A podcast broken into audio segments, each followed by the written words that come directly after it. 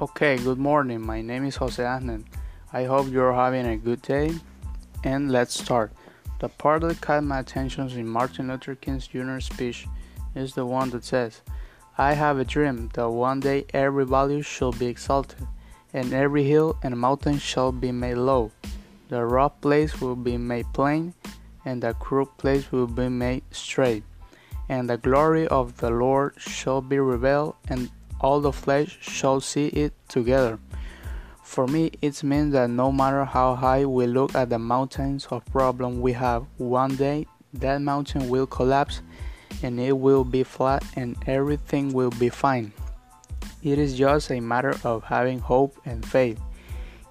King's leadership contributed to the overall success of the civil rights movement in the mid 19th and continues to impact civil rights movement in the present. While kings and other leaders generate momentary strides of equality, the push of civil rights remains a prominent challenge today. And for me personally, the work of Martin Luther King and others motivate me to go for more and overcome any mountains.